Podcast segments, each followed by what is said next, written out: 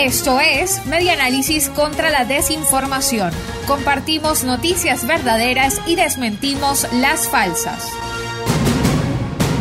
El derrame de crudo que afectó al Parque Nacional Morrocoy se originó en la refinería El Palito.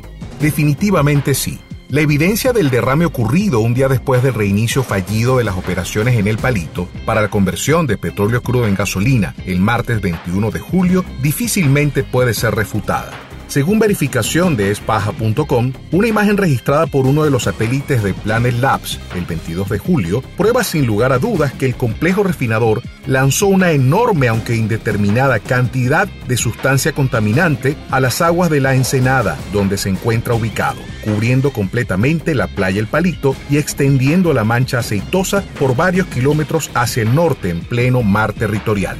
El estudio del profesor de la UCB, Eduardo Klein, es contundente sobre este hecho. Sin embargo, hasta el 13 de agosto, 22 días después del incidente, el gobierno nacional no se ha pronunciado sobre el origen del desastre ecológico que afecta al Parque Nacional Morrocoy. Esto fue Media Análisis contra la Desinformación.